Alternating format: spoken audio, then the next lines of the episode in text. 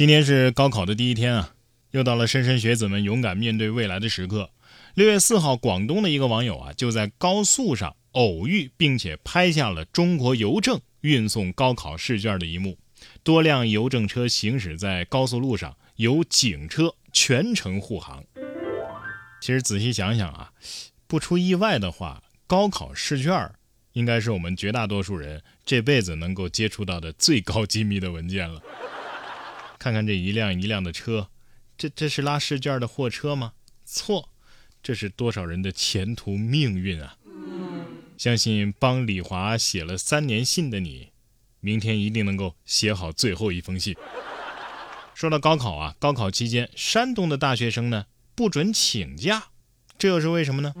据山东青年政治学院的网站消息，为了严肃考风考纪，坚决杜绝高校学生违规参加高考或替考，山东省教育厅发布了关于做好2023年高考期间高校学生管理工作的通知，加强高考期间对学生的考勤管理。各高校及学校各院系都要明确一位同志，专门负责此项工作。院系要安排专人负责学生点名核查工作，不准大学生请假去高考。本来以为是帮忙找答案呢，仔细一看，居然是帮忙高考。对呀，这个举措倒是挺好，不过是不是有点太高看大学生了呢？要知道，高考前的高三学生是上知天文，下知地理；高考之后的大一新生，这题说的啥？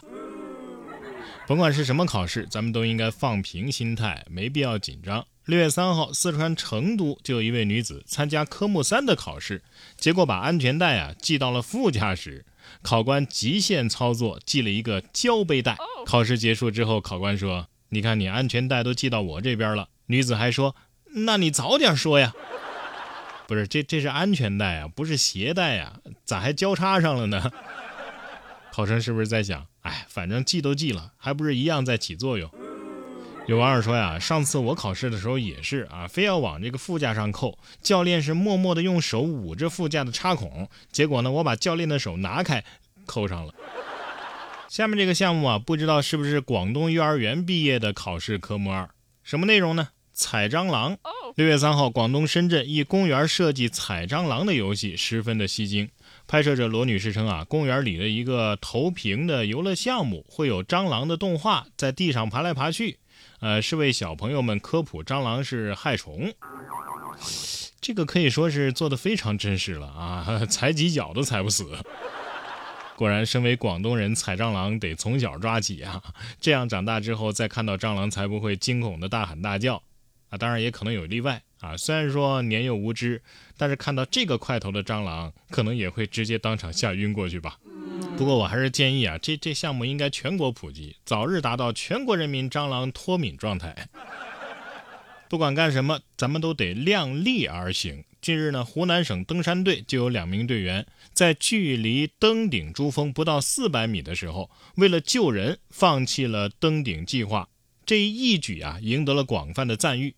六月三号，记者在微博上发现，有网友发布消息说呀，被救者。只愿意承担一万美元的救援费当中的四千美元。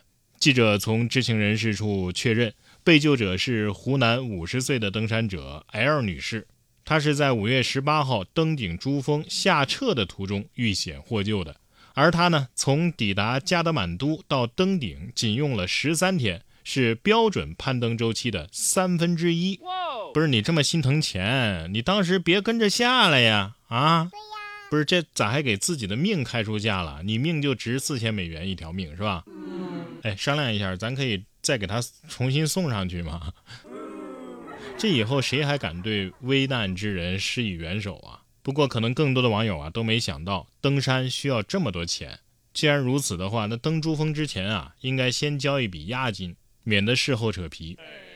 这量力而行啊，往往是对自己的生命负责。近日，网传河南一名二十六岁的网红直播 PK 过量喝酒之后去世了。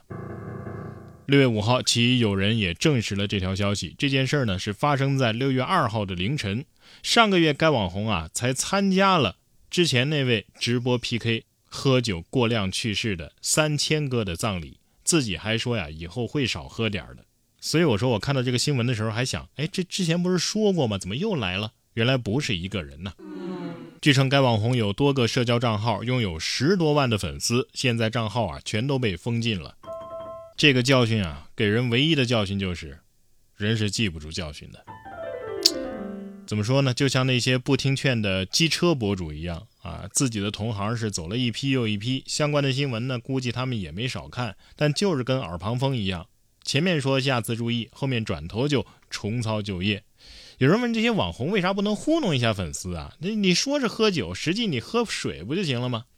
事实上，这类视频的粉丝对网红啊要求是很高的，就是为了防止网红喝水糊弄人。从酒瓶开启以后啊，他们的酒瓶是不允许离开屏幕的。